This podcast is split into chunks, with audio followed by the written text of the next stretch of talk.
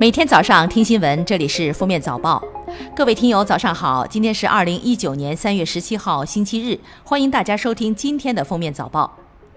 国家市场监管总局发布最新数据显示，二零一八年全国市场监管部门共收到消费者投诉、举报、咨询一千一百二十四点九六万件，比去年同期增长百分之二十点七四。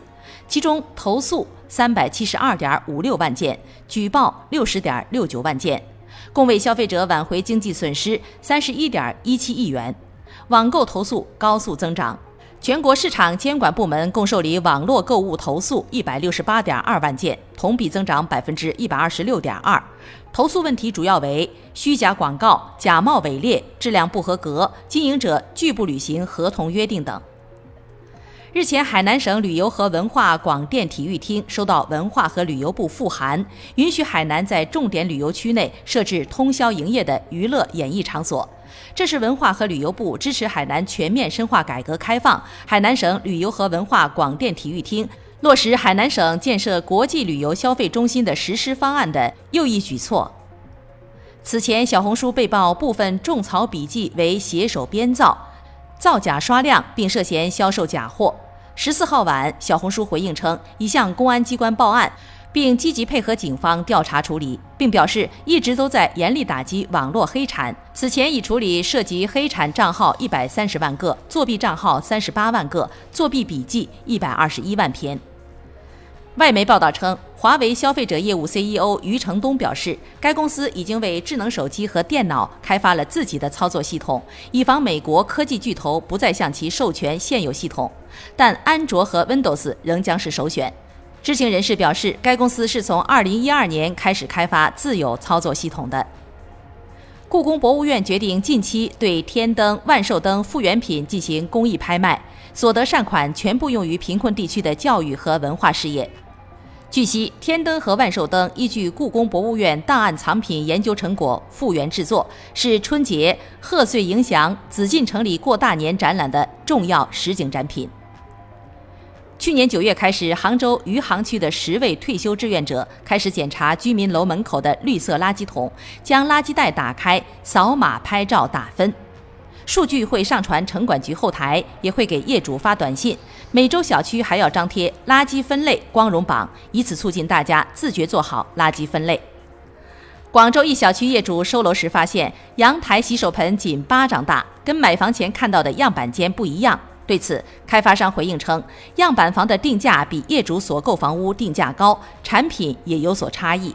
虽然盆的实用性可能还要推敲，但购房前也没有承诺过具体大小。近日，郑州某高校禁止学生带桶装水进宿舍，学生便用行李箱和麻袋偷运。学生称，直饮机水味道不好，而且贵，有的学生要把水搬到五楼宿舍。学校后勤服务中心称，因桶装水供应商未办理进校手续，存在安全隐患。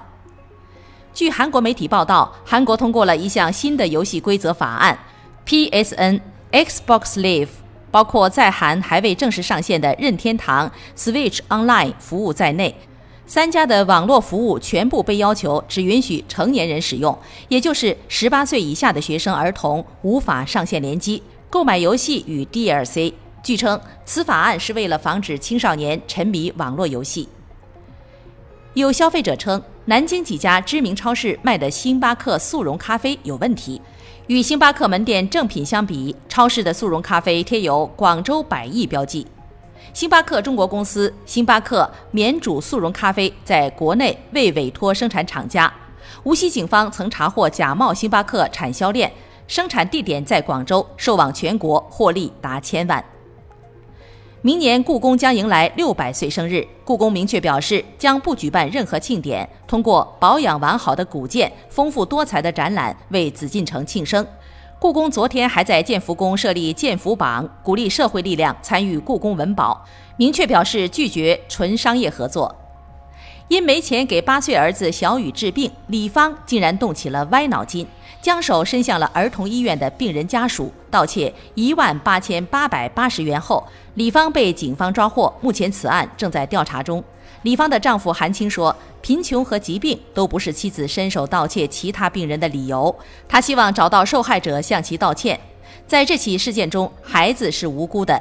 了解到小雨患有神经母细胞瘤，无钱医治，爱心志愿者已经开始帮忙筹款。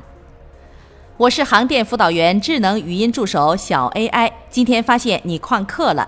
近日，杭州电子科技大学旷课的大学生都会收到这样一个语音电话，而在号码拨通的一瞬间，学生的旷课信息已同时传输到辅导员，并记录在案。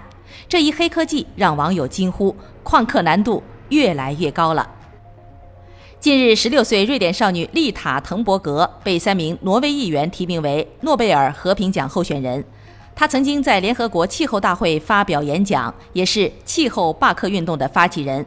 从去年八月起，他每周五都拒绝上课，而是到瑞典议会门口安静抗议。至今有超过一百零五个国家年轻人声援他。英国议会下院十四号以四百一十三票支持、二百零二票反对的结果通过了推迟脱欧的政府动议。无论欧盟是否同意推迟，脱欧带来的不确定性仍将继续困扰英国的经济。谷歌十四号宣布，圆周率已计算到小数点后三十一点四万亿位，新的世界纪录也随之诞生。日裔前谷歌工程师艾玛在谷歌云平台的帮助下，计算到圆周率小数点后三十一点四万亿位，比二零一六年创下的记录又增加数万亿位。